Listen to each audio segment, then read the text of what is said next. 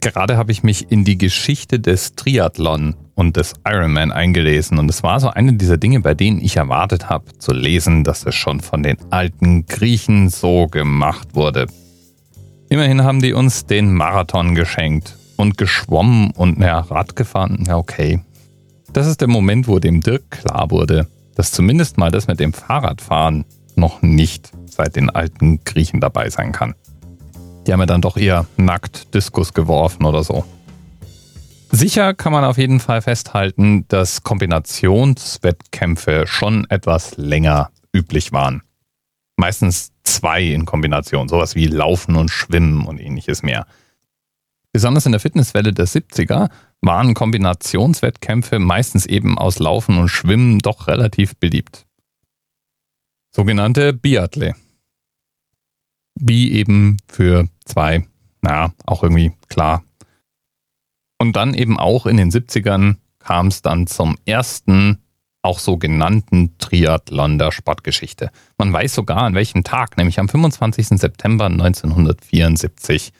Da gab es den ersten offiziell auch sogenannten Triathlon. Organisiert haben den die beiden Amerikaner Jack Johnstone und Don Shanahan. Und das kleine Rennen ging mit 46 Teilnehmern an den Start. Dieser erste Triathlon hatte in genau festgelegter Reihenfolge sechs Meilen Laufen, fünf Meilen Radfahren und ungefähr einen halben Kilometer Schwimmen und trug den Namen Mission Bay Triathlon. Und Mission Bay, das ist eine Lagune, die in Santiago gelegen ist. Neun Monate später, so ungefähr, gab es dann den Optimus Sports Fiesta Triathlon. Und zwei der Teilnehmer dieser Veranstaltung sollten später nach Hawaii ziehen und dort 1978 Mitinitiatoren der ersten Hawaii Ironman Triathlon Wettkämpfe werden. Und der Rest ist Geschichte.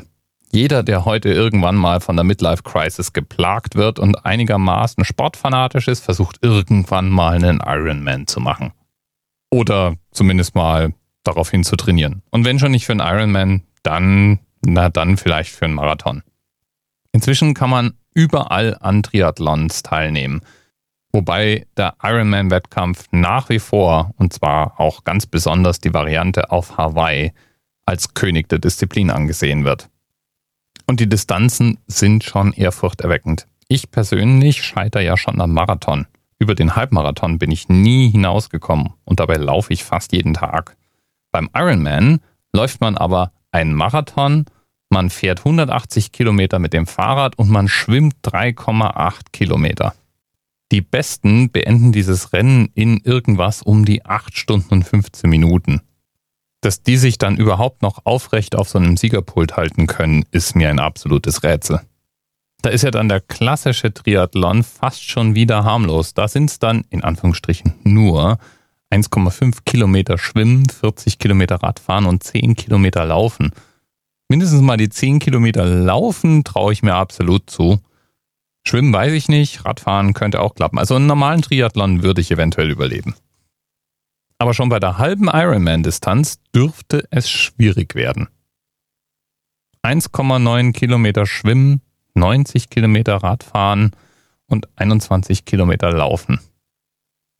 Wer so etwas absolviert, der läuft auch nicht einfach nur einen Ironman oder einen halben Ironman, sondern der läuft einen Ironman 70.3. Und damit wären wir auch beim Themenanker der heutigen Folge freundlicherweise vorgeschlagen von Nutzer at mir unauffällig.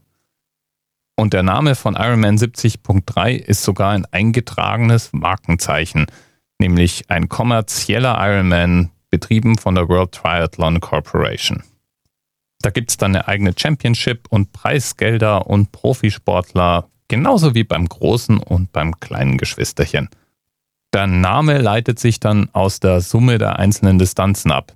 Das sind nämlich dann 70,3 Meilen oder ungefähr 113 Kilometer, die man insgesamt eben zurückgelegt hat, wenn man all diese Distanzen erfolgreich absolviert hat. Bis bald. TMRS 10, 9, 8, the experience of 47 individual medical officers. Was hier über die Geheimzahl der Illuminaten steht. Und die 23. Und die 5. Wieso die 5? Die 5 ist die Quersumme von der 23.